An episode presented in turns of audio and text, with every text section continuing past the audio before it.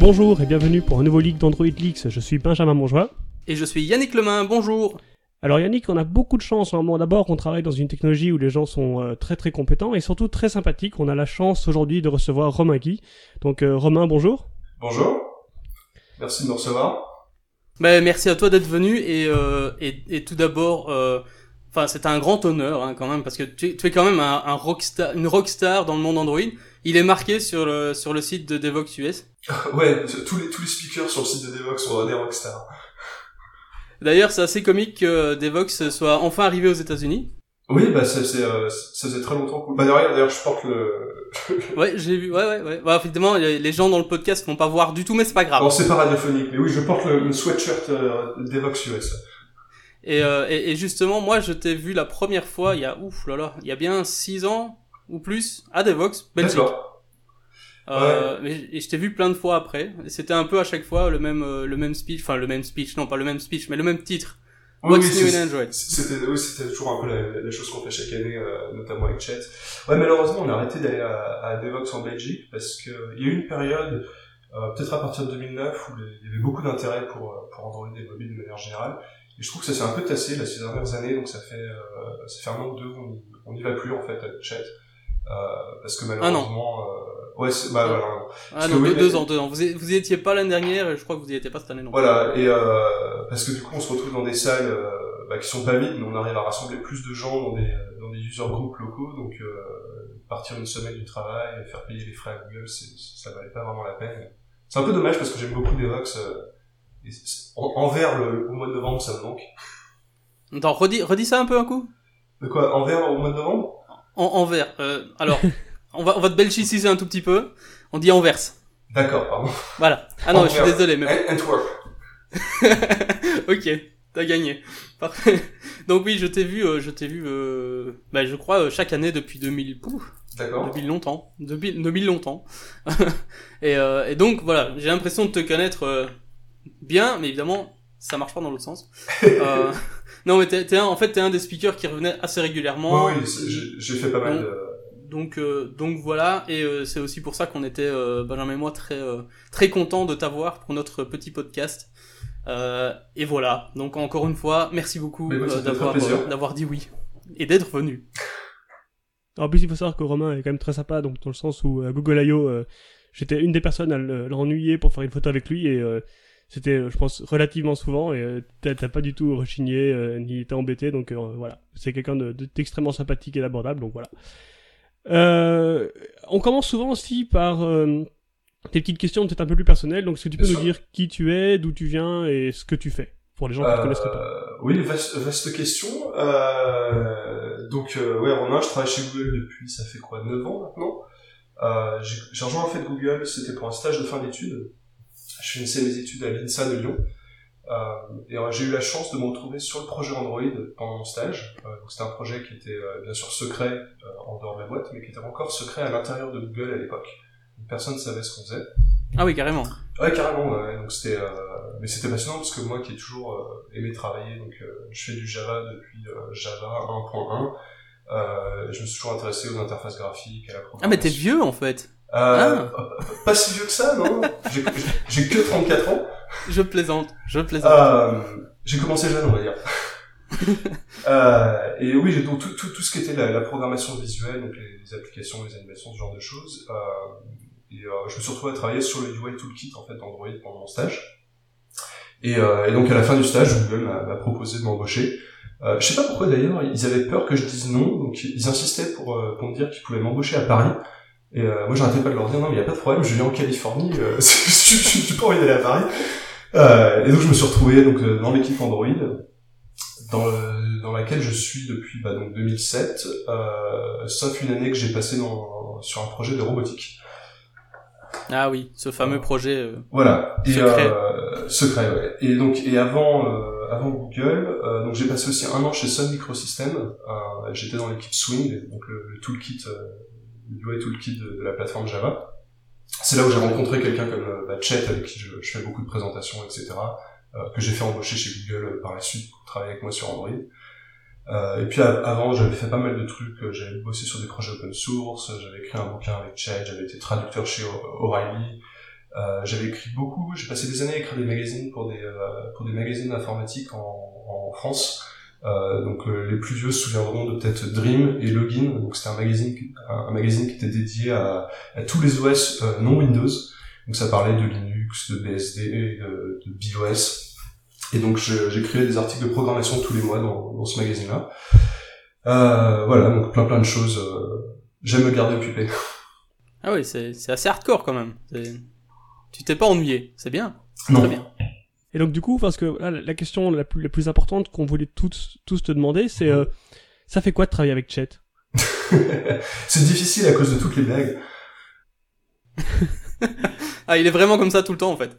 Euh, ouais, ouais, il est, comme ça tout le temps. Il arrête pas de dire qu'il a un, un, background thread qui tourne dans sa tête et qui est toujours à la recherche d'une blague. Euh, c'est indépendant de sa volonté, juste à ça. D'accord. euh, enfin, on, peut, on, on, peut voir le.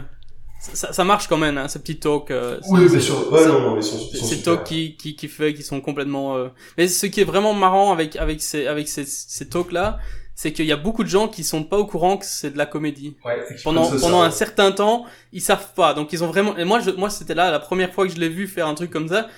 J'étais, je savais pas que c'était une blague en fait. Et, et vraiment, ça m'a fait je, je mais qu'est-ce qu'il raconte? Je comprends pas ce qu'il veut? pourtant, c'est assez évident. Je sais pas, c'est tellement. Euh...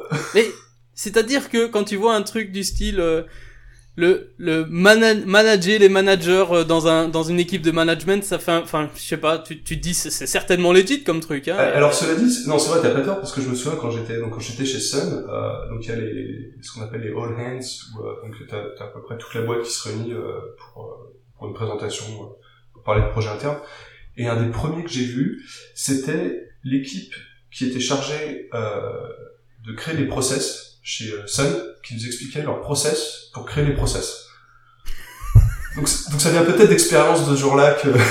ah, ah Donc tu vois, hein, ça pourrait être sérieux. Ça, ça pourrait être sérieux, ouais. D'accord. Ok. Bon. Assez parlé de chat. Parlons de toi.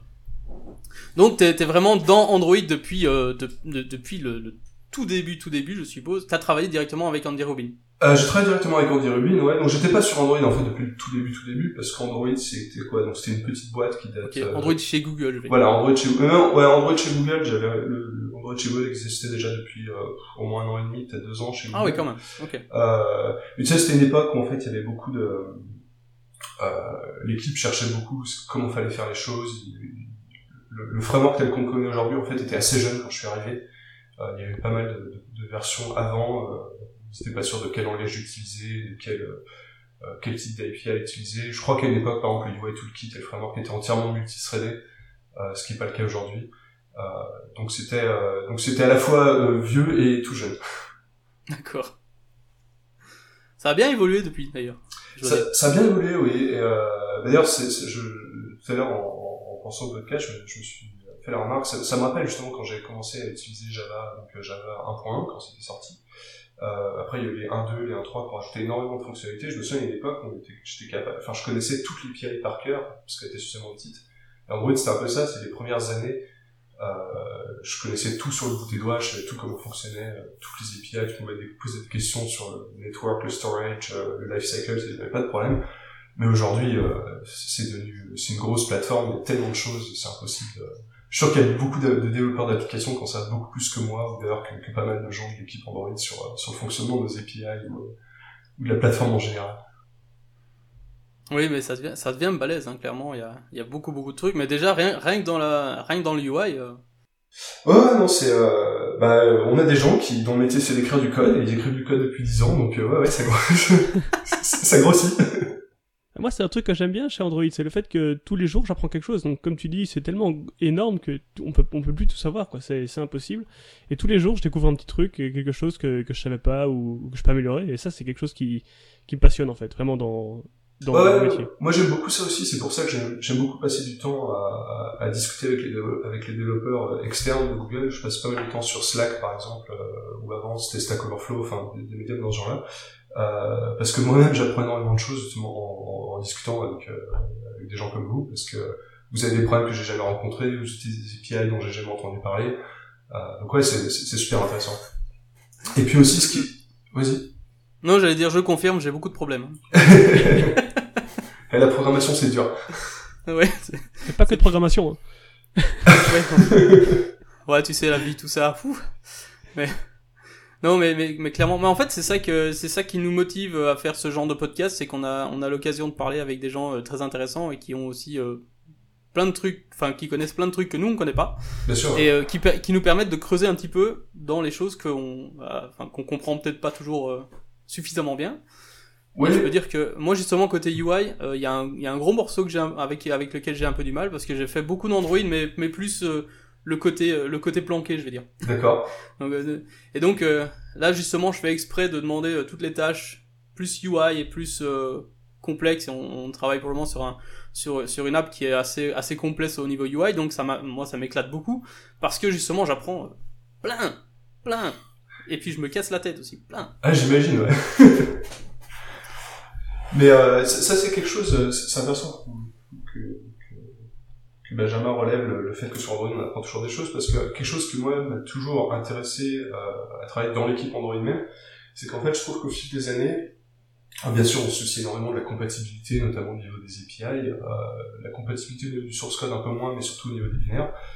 Euh, mais on n'hésite pas, euh, ça se voit pas forcément quand, quand on reçoit une mise à jour de l'OS, euh, mais on n'hésite pas à faire des gros gros changements dans la plateforme, à réécrire des pans entiers, à, à changer complètement certaines certaines choses au plus bas niveau.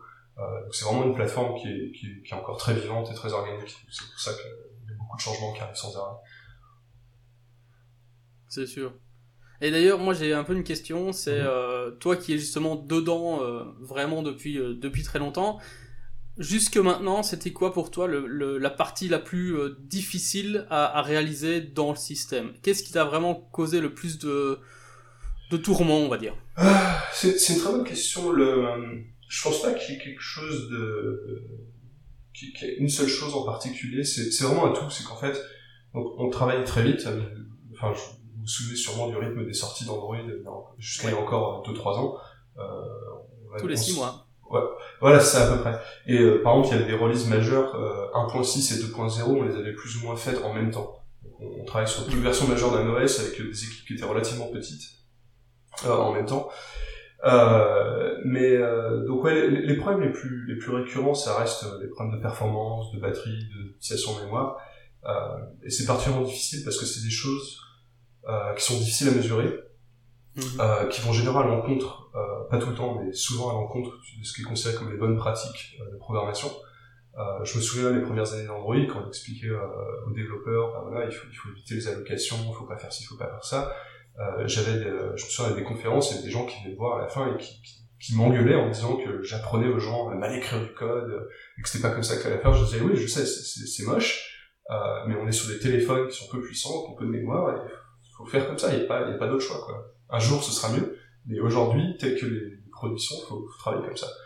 Euh, donc c'est euh, et, et c'est un problème que j'ai vu de pas mal de gens qui, euh, qui qui ont certains ont du mal à s'adapter en fait à l'environnement mobile et réaliser qu'un téléphone mobile qui a 8 cœurs et 4 gigas de RAM, c'est pas du tout la même chose qu'un ordinateur qui a 8 cœurs et 4 gigas de RAM. Euh, parce que les cœurs, euh, on les allume pas, on les fait tourner à basse fréquence, euh, la RAM, euh, on n'a pas de swap, euh, donc faut faire très attention à comment on l'utilise euh, ça coûte de la batterie, etc. Donc c'est plus ouais une espèce de, de, de longue bataille qui dure depuis depuis le premier jour de- d'essayer de, faire en sorte que que les performances soient les meilleures possibles à tout moment. Et, et c'est très difficile, c'est très très difficile. Ouais, j'allais dire juste les- gens, c'est le plus gros problème. Euh, oui, bah comme comme dans, comme, comme dans beaucoup, comme dans beaucoup de dans beaucoup de projets. ouais. Ah, j'allais dire, c'est pas un peu frustrant aussi de, de voir justement tout le travail que vous mettez là-dedans? Et au final après il y a des développeurs ben, comme euh, comme moi qui euh, bah, ont tendance à se dire oh, c'est pas très grave à cet endroit-ci bon moi tant pis euh, je peux... enfin et qu'au final on n'est peut-être pas aussi euh, aussi attentif que vous et que c'est la plateforme qui en qui en souffre en fait plus vraiment que l'application en tant que telle? Euh, bah écoute, c'est pas si frustrant que ça parce que déjà c'est c'est ça fait partie du job, euh, c'est euh, c'est la rançon du succès. Et puis euh, et puis c'est quelque chose qui se comprend très bien. Je veux dire, même nous parfois, euh, c'est tout à fait normal. Tu sais, t'es dans ton projet, tu penses, euh, tu vois tes problèmes, tu vois tes objectifs, et c'est difficile de se souvenir de de, de l'impact que ça peut avoir sur sur tout le reste. Et, euh, et d'ailleurs, c'est une, une phrase en anglais, tragedy of the commons. C'est très représentatif de ce qui se passe sur les téléphones mobiles en termes de performance c'est cette idée que On a donc des ressources limitées qui sont partagées par tout le monde. Euh, toutes les apps veulent, être en train de tourner en tâche de fond, ce qui est quelque chose qui ne se fait pas vraiment en fait, par exemple sur les desktops traditionnellement. On a, beaucoup plus d'applications euh, qui font ça sur, sur mobile. Et à chaque fois, évidemment, euh, je sais pas, tu travailles sur, sur l'application de ta petite startup, et pour toi, euh, bah, ce que ton app fait, c'est ce qui est le plus important sur le téléphone, c'est l'expérience la, plus importante pour l'utilisateur. Mais le problème, c'est que sur le téléphone, il y a une centaine d'applications. Et chaque application pense comme ça. Et le framework pense que le framework, c'est le truc le plus important. Donc, euh, enfin, je pense que c'est tout à fait naturel, et c'est là où l'éducation, dans le sens discuter avec les développeurs, leur, leur montrer des bons code samples, améliorer notre documentation qui en a bien besoin par endroit, euh, donner des conférences, aller à la rencontre euh, sur euh, sur Stack Overflow, sur Slack, c'est super important, c'est pour faire réaliser à tout le monde que bah, il faut qu'on s'entraide et que c'est pas le framework contre les apps, c'est pas une app contre une autre, c'est faut qu'on tous ensemble on fasse attention pour que le téléphone soit bien pour l'utilisateur. Et d'ailleurs on est les premiers en tant qu'utilisateur, je suis sûr que vous êtes les premiers à râler euh, quand le téléphone se comporte mal, quand la batterie tient pas la route. Euh, ah, et... la batterie. Parlons-en de la batterie. Ha le jour où il y aura une batterie qui fonctionne, s'il vous plaît. Mon Nexus 6P ne tient pas une demi-journée. Ah oui, ça c'est quand même. Moi j'ai un Nexus 6P qui tient quand même mieux que ça, mais. Euh... Moi c'est c'est une demi-journée max. Ouais, mais c'est. Euh... Mais bon. C'est pareil, c'est un problème qui est très difficile parce que euh, ouais, je sais, il y a souvent des développeurs qui pensent que là, on a, on a, on a plein de cordes dans le téléphone, on a plein de batteries, on a un GPU, on peut faire des trucs super. Le problème, c'est que quand on allume tous ces trucs, euh, ça coûte très très cher. Bah oui, c'est ça.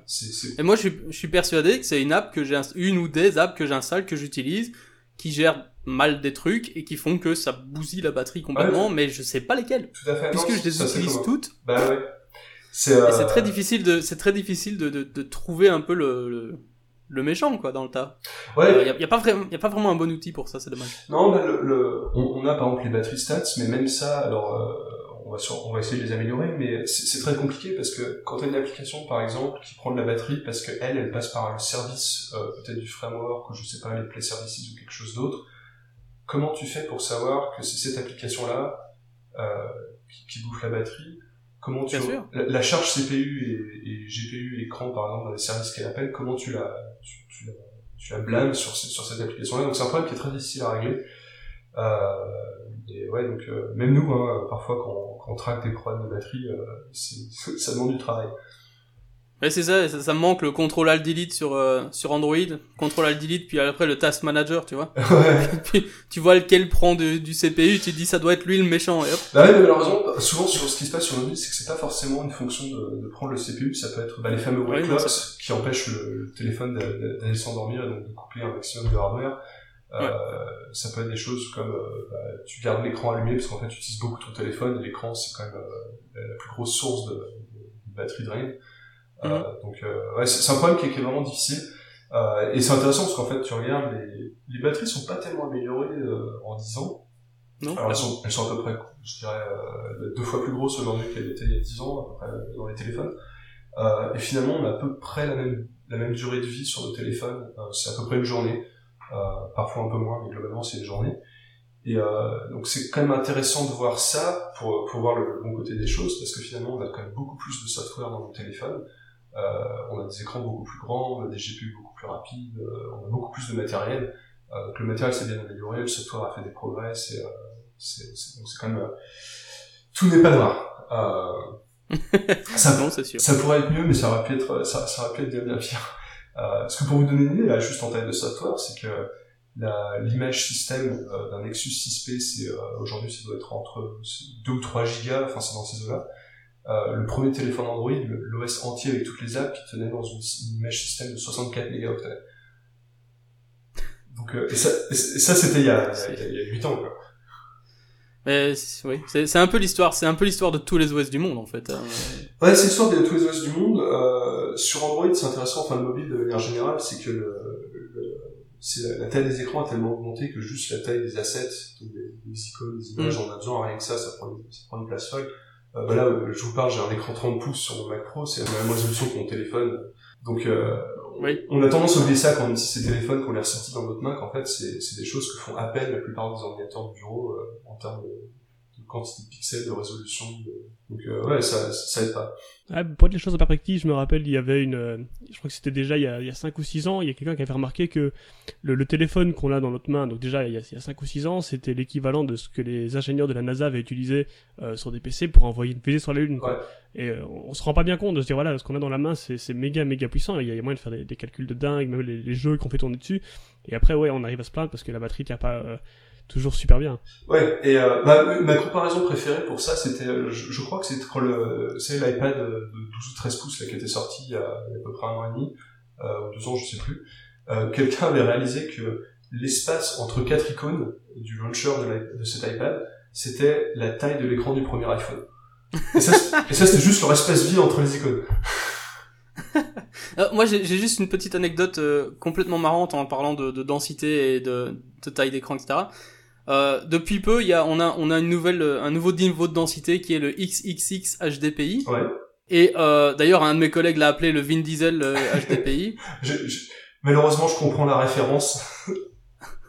Mais du coup, on, on, on se posait la question à ce moment-là, on se posait la question quels sont les devices qui utilisent ce genre de truc? Donc, j'ai eu la très très bonne idée au travail de taper XXX HDPI dans Google. Ah, c'est peut-être une très mauvaise idée. C'est une excelle et c'est une extrêmement mauvaise idée. Euh, surtout quand le boss arrive derrière. C'était c'était juste ne le faites pas les gens, s'il vous plaît, ne le faites pas. Ou Euh, chez vous, dans Bah, votre en fait, chambre. ce- qui se passe généralement pour les densités, c'est qu'au moment où nous on utilise une densité, on introduit en fait la, la catégorie supérieure euh, dans les API. Euh, je sais plus la raison, mais c'est ce qu'on a toujours fait en fait. Euh, D'accord. Mais ouais, effectivement, la densité, c'est assez impressionnant. D'ailleurs, c'est marrant parce que quand- je discute avec pas mal de développeurs, souvent un des gros problèmes que les développeurs ont, tu sais, c'est la, la- la taille des, AP des APK. Euh, parce qu'évidemment, euh, euh, alors le, le stockage sur les téléphones, du moins les, les téléphones que nous on connaît, c'est pas tellement un problème. Dans, dans certains endroits, euh, les téléphones pas chers, dans certains parties, dans certaines parties de l'Afrique ou de l'Asie euh, ou en Inde, c'est beaucoup plus important de faire attention à la, à la taille des APK stockés et puis pour, pour les downloads. Euh, mais ouais, donc souvent ce qui se passe c'est que dans les APK, c'est toutes les variantes de densité qui prennent énormément de place. Et ce, un- ce que ce que les développeurs devraient réaliser, c'est qu'en fait il y a certaines densités, par exemple le MDPI, le HDPI, peut-être et même d'ailleurs peut-être sûrement le XHDPI. Il y a tellement peu de téléphones, voire aucun qui l'ont aujourd'hui, euh, autant le dégager. Et en fait, si certains téléphones utilisent ces densités, de toute façon, le framework, euh, j'avais pas mal bossé là-dessus au, début, quand j'étais sur l'équipe Android, euh, la gestion des densités. Si la densité du téléphone n'existe pas, il va prendre la supérieure, il va euh, diminuer la taille des assets automatiquement. Donc de toute façon, euh, il y a ce mécanisme qui est en place dans la plateforme qui va faire que il va quand même afficher quelque chose de correct. Mais nous c'est ce qu'on a fait en fait. On, on a euh, toutes les tous les assets sont en, en maximum ouais. HDPI et, et on, on laisse le système se démerder et bon, jusque là en fait ça a l'air de marcher plutôt pas mal. Ouais, Je sais pas si c'est une mauvaise practice mais en tout cas euh, Euh, nous ça fonctionne. non, faut juste faire attention, ça, ça va impacter un peu les, euh, les temps de démarrage de l'application parce qu'on va devoir euh, décoder beaucoup plus de data euh, depuis l'APK et on est obligé de faire une étape de, de downsample. Euh, jusqu'à, je me souviens plus dans quelle version d'Android j'avais corrigé ça, c'était peut-être dans 3.0, euh, c'était dans 3.0 ou 2.3, je sais plus du tout. Mais en fait, pendant longtemps, euh, ce- cette étape, on la faisait euh, en Java, euh, dans le framework. Donc c'était un peu, c'était dangereux parce que ce qui se passait, c'est qu'on était obligé de créer, euh, on était obligé de loader la- l'image, la grosse image en mémoire, donc qui était dans le heap euh, de la, de de la machine virtuelle. Et ensuite, euh, l'image de destination finale était aussi dans le heap de la machine virtuelle. Donc on utilisait beaucoup de mémoire supplémentaire. Il fallait essayer le garbage collector n'arrivait pas à temps pour avoir des auto memory errors assez facilement. Euh, et donc depuis, euh, il y a un jour je l'ai corrigé, maintenant tout ça c'est fait dans le code natif. Donc il n'y a pas d'impact sur l'utilisation de mémoire directement euh, côté machine virtuelle.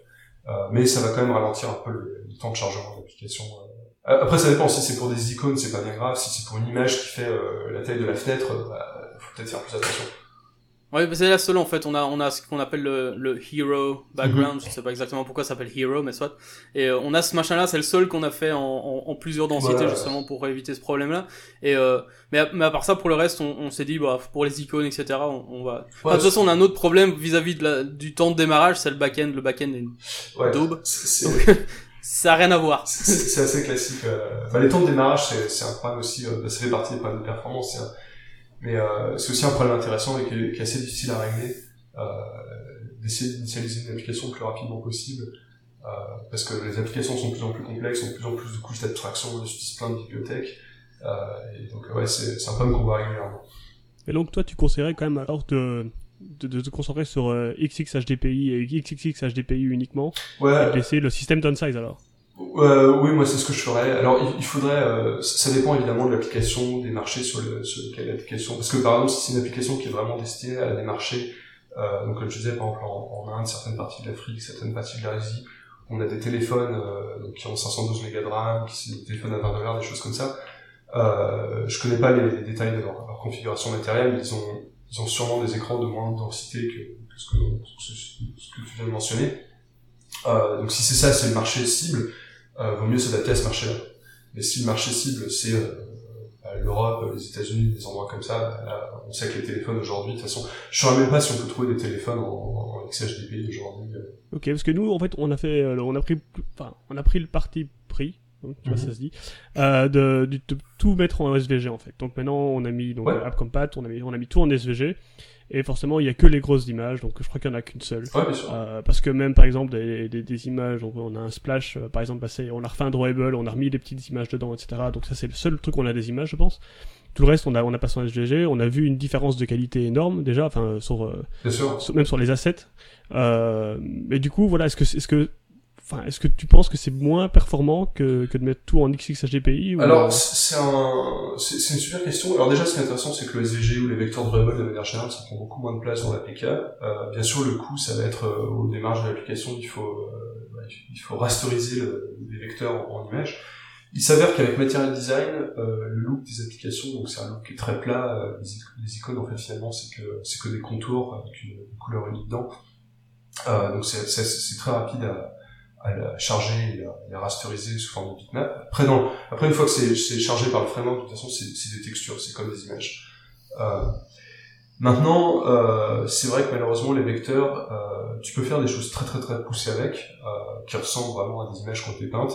Euh, mais là, évidemment, euh, si on voulait faire ça aujourd'hui, ça prendrait du temps à charger en mémoire parce qu'il faudrait appliquer des filtres, il faudrait appliquer, tu sais, des dégradés, des textures, des machins. Que, donc là, le la balance sera peut-être plus en la faveur des bitmaps. Donc ça dépend vraiment des assets, euh, ça dépend vraiment de ce que cherche le designer. Euh, et puis parfois il y a certaines limitations, par exemple les vecteurs de Rebol d'Android ont, ont, quand même certaines limitations, on peut pas appliquer les, filtres dessus. Alors ils s'améliorent régulièrement, euh, mais on peut pas tout faire. Notamment nous, il y a je crois qu'il y, y, a un asset, une animation qu'on n'a pas su faire en, en vecteur ouais. parce qu'il y a un gradient dedans. Ouais. Et du coup, euh, ça, j'ai, je, je, pense que je dis pas de conneries en disant que dans, de, depuis nous, euh, Nougat, il y a les gradients dans les vecteurs drawable, mais pas, euh, pas avant. C'est ça, ils ont été rajoutés dans. Alors, je sais pas s'ils sont dans la support lib, euh, mais il, normalement, il n'y a pas parce que le dégradé marche dans Android depuis Android 1, donc ça devrait, ça devrait être faisable. C'est vrai que j'ai pas, j'ai pas testé. J'ai juste vu que dans la, la, doc, il était que dans le 24 et du coup, j'ai pas regardé si la support lib le supportait. Euh, je, mais je, je, pense pas. En tout cas, j'ai rien vu à ce niveau-là, mais je vais regarder.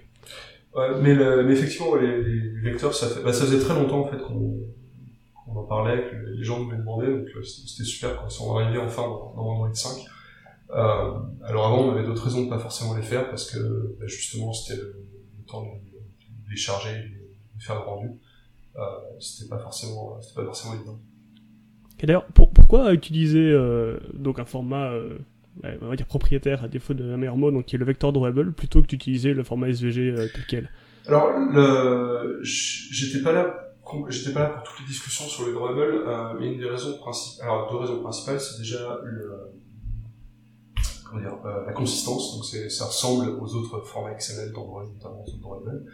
Euh, le format est pas complètement propriétaire au sens où la, donnée des, euh, des shapes elles-mêmes, euh, c'est en fait le, format SVG. donc on a une chaîne qui a marqué L010, qui veut dire line, line 2 010, donc ça c'est la SVG. et c'est aussi parce que SVG est un format qui supporte énormément de choses qu'on ne peut pas forcément implémenter sur Android. Alors après, il y a des variantes, il y a Tiny SVG par exemple, qui, enlève pas mal de choses, mais qui reste très complexe, parce que même en Tiny SVG, normalement, tu es quand même censé avoir le support de, il me semble, de JavaScript, euh, des animations, euh, c'est des animations qui peuvent driver par JavaScript, il y a des filtres live, donc, euh, tu peux faire du blur, des choses comme ça. Euh, et en fait, un format propriétaire, euh, entre guillemets, ça nous permet en fait de limiter, c'est-à-dire plutôt que d'avoir un format dans lequel euh, tu utilises des features qui est documentée, puis ça marche pas, tu comprends pas pourquoi, bah là c'est simple, le format, tout ce qu'il propose, c'est géré. Alors, j'ai pas approfondi le sujet plus que ça parce qu'en fait, en général, on recevait les SVG du, du designer et puis il y a un tool en ligne, euh, quelqu'un qui a fait un super truc sur GitHub où on, Ouais, il, il génère le, le vecteur Dribble. Je, je mettrai le lien dans les show notes d'ailleurs. Euh, et donc, en règle générale, on utilisait ça et les quelques rares fois où ça n'allait pas, euh, on refaisait à la main les, les, les, différents trucs. Donc en fait, euh, quelque chose que j'ai découvert, et enfin, je, je, fais une aparté encore sûr, ouais. par rapport à ça. Euh, pour les, les, auditeurs, un truc que j'ai découvert, c'est que, euh, voilà, comme disait Romain, le fait de, de, de, savoir que L, ça veut dire line to, le fait de savoir que M, c'est move to, et ce genre de choses, c'est une fois qu'on qu se renseigne un petit peu, qu'on comprend ce que ça veut dire, c'est super intéressant. Moi, chaque fois que je voyais des passes en HVG, ça me paraissait vraiment très abstrait, ça me paraissait euh, hyper complexe, etc.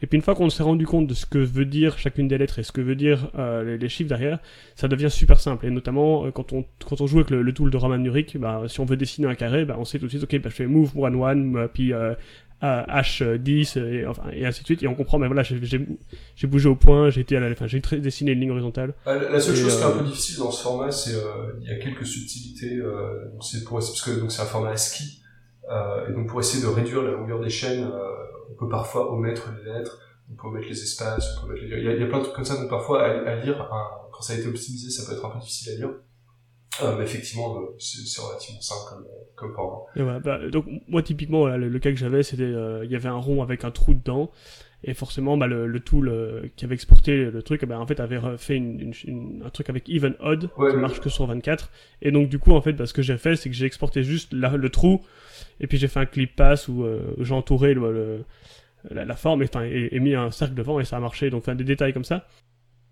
Sinon, excuse-moi Benjamin, je voulais juste dire, j'en ai déjà parlé avant, mais je peux que recommander encore une fois le blog euh, Styling Android de, de Mark Allison qui a, qui a fait toute une série sur les vecteurs drawable et sur les vecteurs en règle générale et qui explique énormément de choses euh, sur justement tous ces machins-là, tous ces petits détails-là.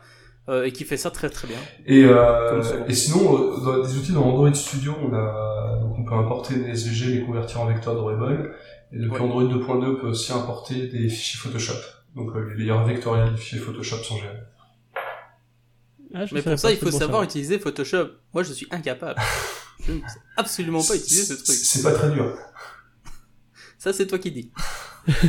J'ai essayé. Il y en a qui ont essayé, ils ont eu des problèmes. Alors, pour, pour, du coup, pour reprendre ce que je disais, donc après mon aparté, c'est qu'effectivement, euh, moi, le seul truc que j'ai fait avec Vector Drawable, c'était principalement les passes mais je sais que euh, voilà SVG supporte des trucs comme euh, le, le, truc euh, Circle ou Square, enfin ou Shape et genre de choses. et il me semble que Vector Dribble ne les supporte pas. Est-ce que je me trompe ou... Non, ça les gère pas, si je me souviens bien, mais par contre, alors je dis peut-être des bêtises, mais il me semble quand j'avais regardé le code source il y a pas si longtemps, est, enfin le convertisseur par exemple d'Android Studio, lui les gère et les convertit en, en passe dans Node dans, dans un vecteur Dribble. Ok, d'accord. Mais voilà, donc c'était le seul truc, c'est une fois qu'on comprend un peu les passes, c'est pas très compliqué en fait à, à, se débrouiller un petit peu une fois qu'on a la, la prévisualisation évidemment. Euh, et je pense que voilà, c'est quelque chose que tout développeur devrait au moins une fois de temps en temps euh, euh, regarder histoire de comprendre un peu ce qui se passe parce qu'effectivement parfois on voit aussi que le, le, le, tool qui exporte fait pas des, des, très très beaux passes et ça vaut la peine de s'optimiser un petit peu. Quoi. Ouais, non, c'est. Euh, alors je sais qu'il y a des tools qui, qui font l'optimisation. Il me semble qu'il y en a un sur GitHub qui fait l'optimisation de passes justement. Euh, mais ce qui est important de savoir, c'est que les vecteurs drawable avaient été vraiment créés à l'origine euh, pour faire les, les icônes de material design euh, plus qu'autre chose. Donc c'était vraiment fait pour des, c'était censé être utilisé pour des choses simples. Donc parfois je vois des, je vois des développeurs qui essaient de le, splash screen de leur application entièrement en vecteur drawable avec des dégradés de partout, etc. Euh, c'est faisable, ça n'a pas été optimisé pour ça, du moins à la base je sais plus où j'avais euh, où j'avais vu ça mais donc notamment pour pour ceux qui veulent ça aussi les vecteurs dribble faire attention c'est que comme euh, Romain le disait ils sont rastérisés euh, dans une image et donc le problème c'est que si jamais euh, on, tourne l'écran par exemple et que la, taille de l'image va changer euh, il va invalider le cache et donc il va devoir recréer l'image et donc quand on va remettre le device droit il va du coup re, enfin re-invalider donc si vous avez des tailles différentes notamment entre la taille portrait et la taille landscape il vaut mieux utiliser drawable-land pour pour celui-là pour que justement le le, le framework soit capable de détecter que c'est deux, deux trucs différents. Quoi. Sinon, effectivement, le, cache serait invalidé euh, et donc on, on, perd en performance à ce niveau-là. Ouais, c'est un, bon point. C'est un, un très bon type, ça. C'est vrai qu'on l'oublie euh, trop rarement. En fait, euh, on a tendance à trop euh, se baser sur le framework, les automatismes du framework plutôt que de faire un petit peu plus de travail entre guillemets et d'ajouter un petit peu des, des, des petites, des, comment est-ce qu'on appelle ça d'ailleurs? C'est quoi le, le terme les, les, les, les sur les, enfin en gros les drawable-land ou les ah, les, les configurations. Oui, c'est ça, les configurations, voilà, ce, ce, ce, genre de choses. C'est quand même très, c'est quand même très bien foutu. Ça, c'est quand même quelque chose qu'on a. On, on, a vraiment beaucoup de chance sur Android, c'est que depuis le début, on a cette, cette cette capacité de, de gérer euh, énormément de, de, de, de taille, de, de résolution, de, de position, etc. C'est intéressant parce que c'est vrai que au début d'Android, donc Android 1.0, c'était des choses, c'était quelque chose qui était quand même euh, très nouveau, enfin de faire comme ça, du moins pour les gens qui ont des OS plus traditionnels comme euh, Windows, Linux, macOS. Euh, et pareil, la gestion des densités, je sais que les deux trois premières années, les développeurs développeurs comprenaient pas. Et effectivement, c'est qu'au début, les téléphones étaient à peu près tous les mêmes. Donc on a l'impression que c'était beaucoup de, de, travail supplémentaire de devoir utiliser ce, ce, système un peu compliqué, de comprendre comment il marchait, etc. Mais je pense que n'importe quel développeur qui, euh, qui aujourd'hui gère euh, les télés, les montres, les téléphones, haute densité, basse densité, landscape, portrait, tout ça, se rend compte que bah, ça aide quand même énormément d'avoir ce système automatisé euh, de, de configuration. Et, d'ailleurs, c'est quelque chose que je vois souvent. Euh, je vois beaucoup, beaucoup de développeurs. Euh, alors souvent, c'est des développeurs qui sont nouveaux sur Android, euh, qui, qui veulent absolument se débarrasser du XML. Euh, ce que je comprends, je suis pas particulièrement fan du XML. Euh, mais qui veulent absolument remplacer. Par là, ouais. ils veulent le remplacer par euh, par du code Java avec des builders ou je sais pas un JSON des trucs comme ça. Et donc ils montrent, ils regardent, ils montrent, ils disent ah regardez c'est super, euh, avec mon framework Java, euh, on peut euh, créer un layout, un, un layout Android entièrement en code sans avoir un souci de faire du XML, du machin, de trucs. Et ça fait toujours des super démos et des super, tu sais, euh, exemples dans les readme ou dans des tutoriaux. Mais à chaque fois, ce qu'ils omettent, c'est que le jour où tu fais une vraie application avec ça, qui a besoin de 30 configurations différentes, euh, bah, le gérer soi-même à la main euh, dans son code Java, c'est quand même beaucoup plus compliqué euh, que juste c'est les ressources qui sont, faites pour ça en fait. Oui, mais j'ai euh, à, une des nombreuses fois où je t'ai vu, j'avais posé justement la question est-ce que le XML était là pour rester? Tu m'as dit oui, oui, surtout continue à faire du XML. Ouais.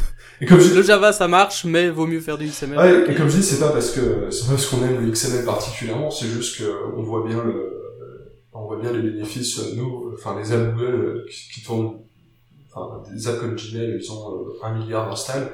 Euh, quand mm. tu vois la liste euh, des, dossiers ressources de ces applications, c'est impressionnant. Ils ont un nombre de configurations. Euh, rien que les langues, par exemple, euh, t'en as, enfin, je sais pas, moi, j'ai au moins 40 langues par application, donc c'est, ça va très vite. Ouais, clairement. La première app Google que j'ai vue, c'était en fait l'app Google I.O. Mm-hmm. Il y a ah oui, bah, la, première version qui était qui était devenu euh, qui était devenu open source etc et je dois dire que euh, donc dès qu'elle est devenue open source j'ai plongé dedans pour justement essayer d'avoir un maximum de best practice. Et euh, et je dois dire que j'ai eu vraiment beaucoup de mal à suivre tellement il y avait ce genre d'imbrication de de configuration de d'include de layouts etc etc mais au final quand on n'est pas habitué clairement c'est un peu difficile à suivre. Mais une fois qu'on comprend un peu le mécanisme euh, on comprend pourquoi c'est fait et on, comprend à quel point ça peut être très puissant. Ah Au final, on, fait beaucoup beaucoup de réutilisation et on, optimise un maximum et ça fonctionne. Ça fonctionne sur, sur un maximum de devices. Oui, c'est ça, exactement.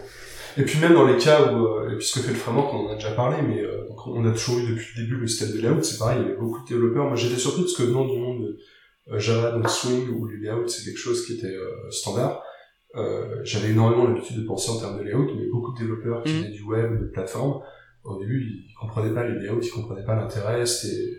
par exemple, voilà, Benjamin a l'air de dire que c'était son cas.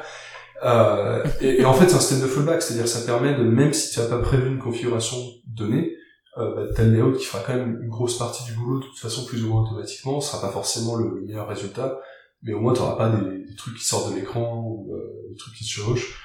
Euh, et pareil, comme ce qu'on disait avec le, le, framework qui gère les densités, on essaiera toujours de, bah, même si t'as pas l'image plus grande, on prendra une image plus petite, on va, on va l'agrandir, bah, sera pas super joli, mais au moins il y aura quelque chose qui apparaîtra à l'écran. Euh.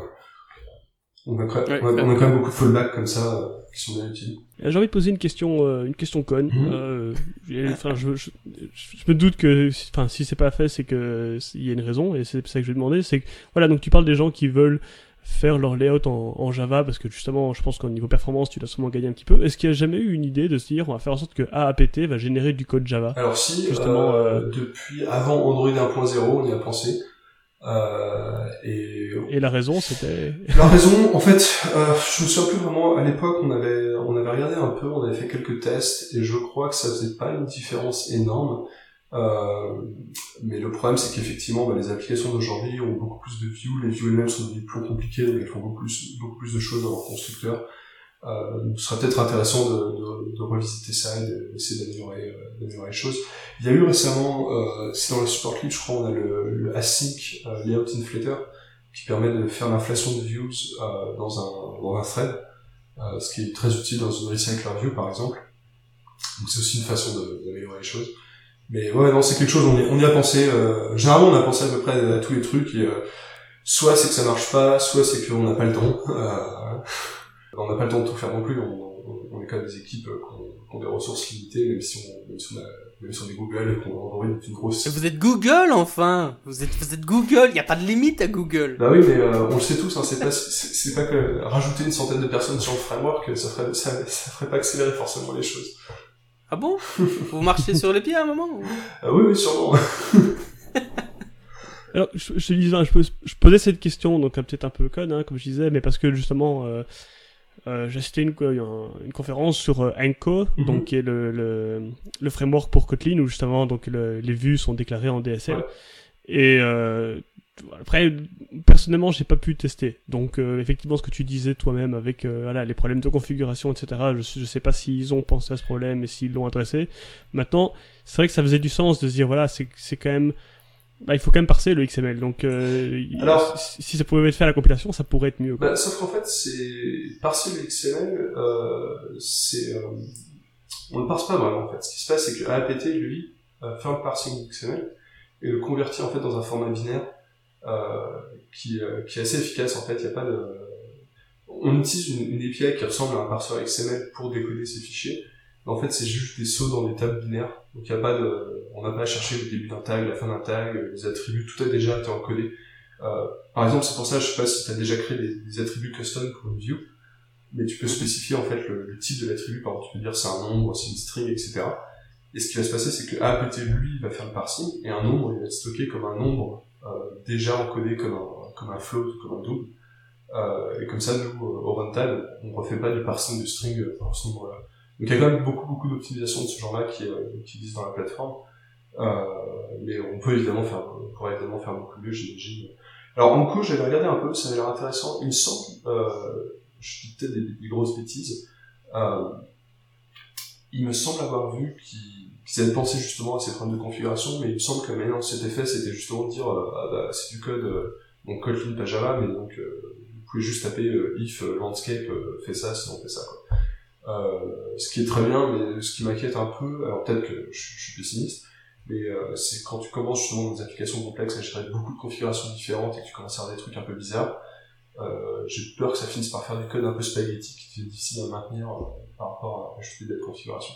Oui, j'ai l'impression que c'est un peu le genre de, de, solutions qui sont très bien sur des tout petits projets ou sur des projets relativement simples. Et puis, puis dès qu'on commence à avoir un truc un peu plus complexe, ben, ça commence à se taper. C'est un peu ça, malheureusement. Euh, alors là, je vais faire un peu mon, mon vieux con, mais euh, on, on, voit beaucoup ça dans l'informatique. Euh, depuis bah, 20, 30, 40 ans, il y a toujours des solutions un peu magiques, tu sais, des solutions où ah, t'as ta base de données, tu vas drag and dropper les, les, les, les tables et les, rows sur, une, sur un éditeur visuel, ça va te créer des widgets, tu les connectes ensemble et puis pouf, t'as une application qui marche.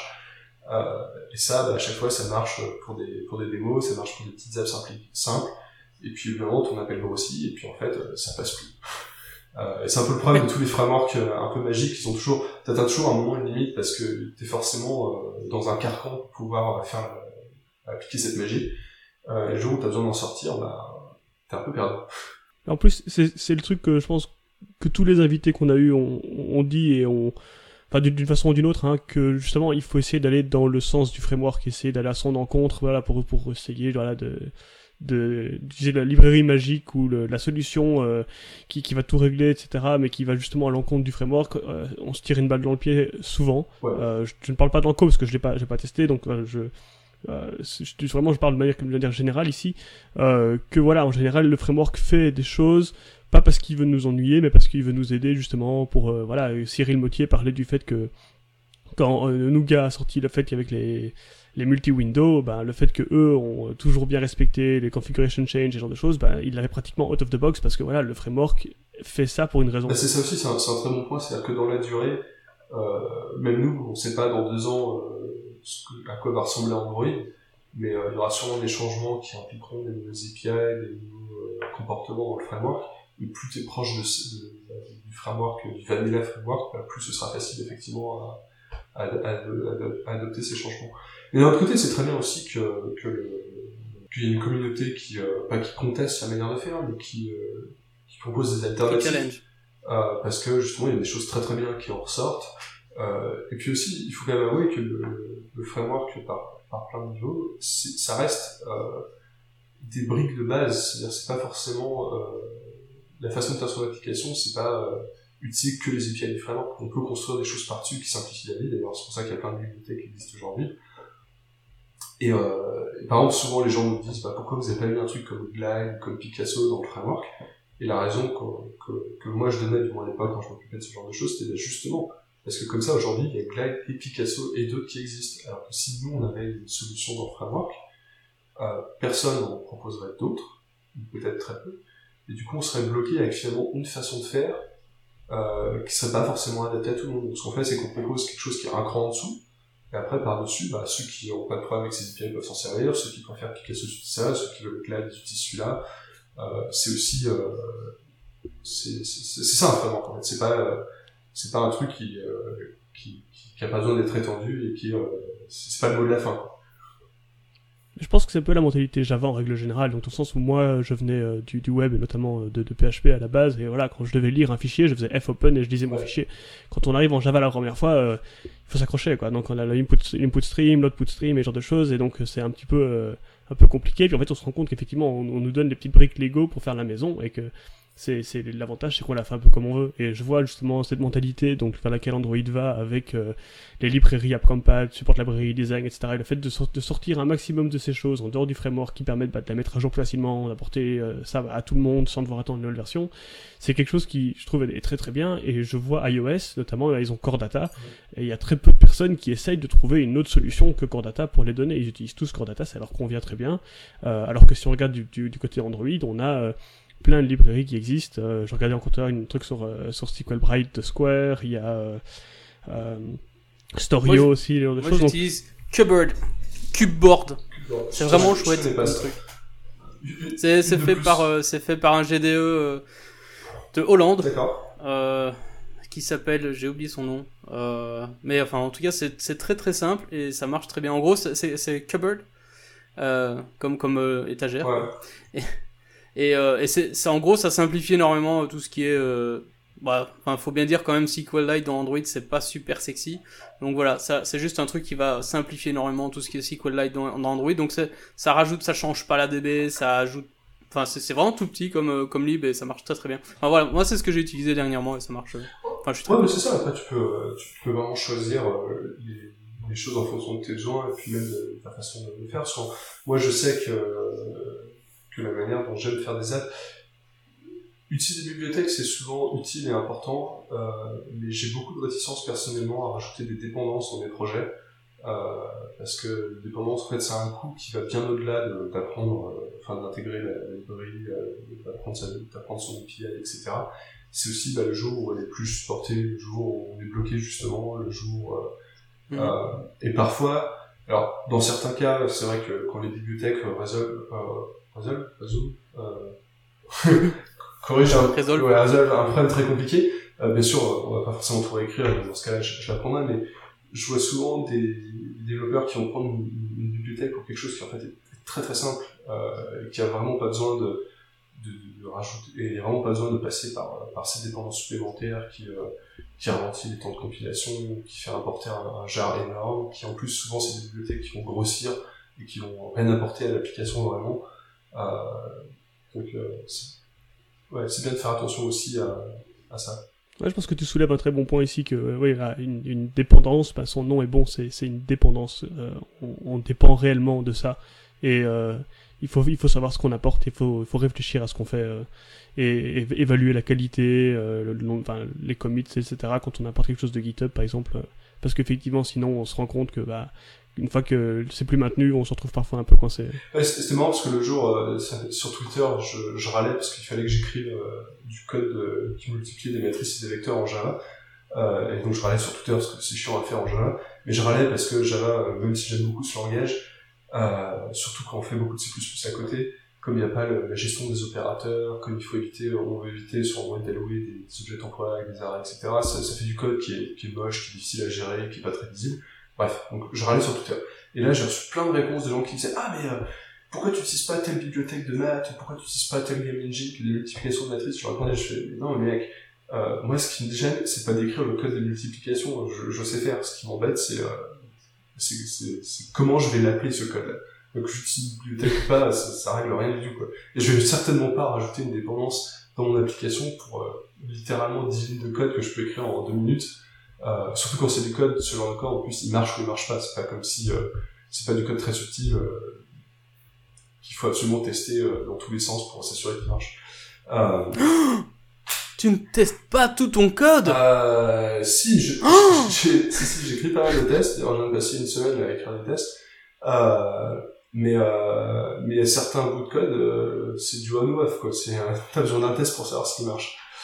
Et, euh, et ce que j'apprécie aussi, parfois, quand tu, quand, on évite une, une bibliothèque, c'est, euh, bah là, c'est un, un très bon exemple. C'est l'histoire de multiplication de matrice et de vecteur, qui est un exemple relativement simple.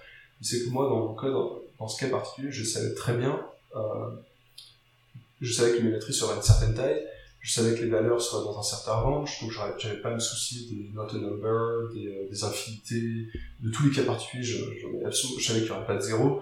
Donc ça me permet d'écrire du code qui est vraiment spécifique et qui va être bah, plus rapide, plus simple à tester parce qu'il fait moins de choses, finalement qui, qui- qu'on touchera plus jamais et puis qui restera là euh, tranquillement. euh. Donc euh, c'est c'est ce que j'apprécie aussi parfois euh, en, en étant la dépendance, de pouvoir bah, prendre des raccourcis parce qu'on sait exactement euh, les choses dont on a besoin, on peut faire les choses plus simplement. Et c'est quelque chose Oui, parce que ça va être, ça va être spécifique à, ce- à tes besoins plutôt que d'être plutôt euh, bah, global et essayer de Ouais. répondre à plein de problèmes en même temps. Ouais, puis parfois, Ouais, puis clairement. parfois ça peut, ça peut beaucoup aider dans d'autres cas. euh, donc euh, là, avec un collègue, on a bossé pendant très longtemps sur une, une bibliothèque. Donc c'est pour Android, c'est un, énorme, une énorme bibliothèque qui est écrite en code natif, donc c'est du C++. Euh, et il y a pas longtemps, là, quelqu'un nous a demandé au bureau, ils étaient intéressés pour s'en servir, et ils nous demandaient ah, comment il faut que je l'installe, comment je le compile et tout. Lui bah, c'est super simple. La bibliothèque elle-même, nous, on l'a écrite pour qu'elle ait zéro dépendance. Euh, elle dépend de deux, trois autres petites bibliothèques qu'on a écrites nous-mêmes qui sont euh, les plus simples possibles. Donc c'est tout, c'est vraiment, euh, c'est self-contained. Il y a quelques outils qui sont faits pour le, pour le desktop qui vont avec, qui eux ont des dépendances, parce que c'était plus simple pour nous, et puis que sur le desktop on s'en fiche un peu de la taille, de la complexité, etc. Mais, donc cette personne qui voulait utiliser une bibliothèque était ravie parce qu'on lui a dit, regarde, c'est super simple, tu tapes make, ça compile, t'as rien à installer, t'as pas de dépendance, tu passes pas par un package manager, par quoi que ce soit, le truc juste il marche, il compile. Euh, c'est vrai que des- on peut pas toujours faire ça évidemment, mais ça, je trouve que ça a quelque chose de, de- de- très euh, presque beau de, dans sa simplicité de pouvoir dire ouais le truc juste il marche. Et, euh, et c'est ce que je vois malheureusement un, un truc euh, qui, me, qui me chiffonne un peu dans le, la programmation moderne que je vois de plus en plus, c'est on a presque l'impression que les ingénieurs sont contre la simplicité aujourd'hui. Où je vois souvent cette réaction où euh, un bout de code simple, euh, qui est pas assez générique, qui est pas assez abstrait, etc., euh, est forcément mal parce qu'il est simple. Alors que moi je vois les choses à l'inverse, c'est-à-dire que bah, tant qu'il a, tant qu'il a pas besoin d'être compliqué, garde ton code simple. Le jour où tu as besoin de complexifier, complexifie, mais c'est pas mauvais de faire du code qui fait une chose qui le fait bien, qui le fait simplement. Mais c'est- ça fait partie des règles de, bah, du clean code. Hein, euh, dans, enfin, si, si on suit un petit peu ces, ces, machins-là, moi personnellement, je suis un grand fan. Bah, c'est très, euh, c'est très clair, c'est très explicite dans, dans le clean code euh, de Robert Martin. En gros, voilà, code, code propre, ça veut dire bah tu fais, tu fais les choses de manière assez, assez mo- modulaire, et aussi simple que possible. Tu pars pas dans tous les sens. C'est ça. et- Et euh, c'est pour ça que je me suis rendu compte depuis euh, quelques années. Alors c'est un peu plus difficile à faire en Java à cause du humain, mais euh, et bien sûr ça dépend beaucoup du type de code qu'on écrit. Mais pour le genre de choses que je fais, ça marche bien. J'ai- J'aime beaucoup écrire en fait des bouts de code euh, qui sont euh, stateless. Euh, donc j'utilise pas mal de, de petites fonctions en fait, petites fonctions statiques, euh, donc dites pures. En fait, tous les paramètres sont entrés. Euh, Mhm. donc il n'y a, aucun state et tu peux pas avoir de, donc les- c'est thread safe, euh, les bugs sont cantonnés dans cette fonction-là, la fonction appelle soit pas d'autres fonctions, soit que des fonctions qui sont elles-mêmes donc stateless et pur. Euh, donc ça, je trouve ça très efficace en fait pour euh, bah, pour écrire du code simple qui euh, alors évidemment on peut pas moquer euh, ces, fonctions-là, mais comme généralement elles sont euh, elles prennent tous leurs inputs, tu peux les tester assez facilement aussi. Oui, oui, tout à fait, tout à fait. Oui, j'essaie de d'avoir cette. Moi, j'essaie toujours de penser euh, injection, en fait. Je me dis, euh, j'essaie, j'essaie un peu, voilà. Ben, en fait, avoir ce genre de méthode, avoir ce genre de classe qui prennent tout en paramètres, c'est de l'injection. Le, le fait d'avoir, le fait, le, le fait de, de donner tout ce dont tu as besoin, bah, s- sans, sans devoir te soucier toi de comment c'est fait, bah, c'est de l'injection. Donc que tu utilises euh, un framework pour ça ou que tu utilises, bon, oh, évidemment dans ce cas-là, on essaie de simplifier. Donc que tu passes en paramètres, ça reste de l'injection et l'injection en général, c'est quand même c'est quand même pratique pour beaucoup beaucoup de choses et les tests aussi. Ouais, non, ça, ça, ça peut être, euh, ça peut être très, pratique. Et, euh, alors après, ça dépend, parce que moi, je le fais plus de manière, euh, dire, presque fonctionnelle, où c'est vraiment des, des méthodes plus que des objets. Euh, Mhm. Mais ce que je vois souvent, en fait, des, bouts de code, ils vont trans, il y a des, des classes et des objets qui existent, en fait, tu regardes dedans, c'est c'est juste des, des fonctions, il n'y a pas de raison d'avoir une classe ou un objet là. Euh, alors après, bon, c'est peut-être des questions de goût, ça préfère utiliser un objet plutôt que des, des fonctions statiques, mais euh, moi j'aime bien minimiser le plus possible euh, l'impact du, du code. C'était très bien dit. Rien à rajouter. Une fois n'est pas coutume, notre conversation avec Romain s'est prolongée plus longtemps que prévu. Afin de garder des épisodes de durée raisonnable, nous avons donc décidé de le découper en plusieurs parties. Cette première partie se termine, mais ne ratez pas les prochaines qui vont arriver bientôt, même heure, même chaîne. En attendant, vous pouvez nous suivre sur Twitter. Romain se trouve à at R-O-M-A-I-N-G-U-Y, Romain Guy. Benjamin, lui, c'est at XZAN, Xan, quant à moi. Il s'agit de A-T-H-E-Y-A-N-N, The Yann. Et enfin, vous pouvez bien entendu nous suivre sur at Android underscore leaks pour recevoir toutes les nouvelles du podcast. Merci beaucoup de nous avoir écoutés jusqu'ici et je vous dis au prochain épisode. Au revoir.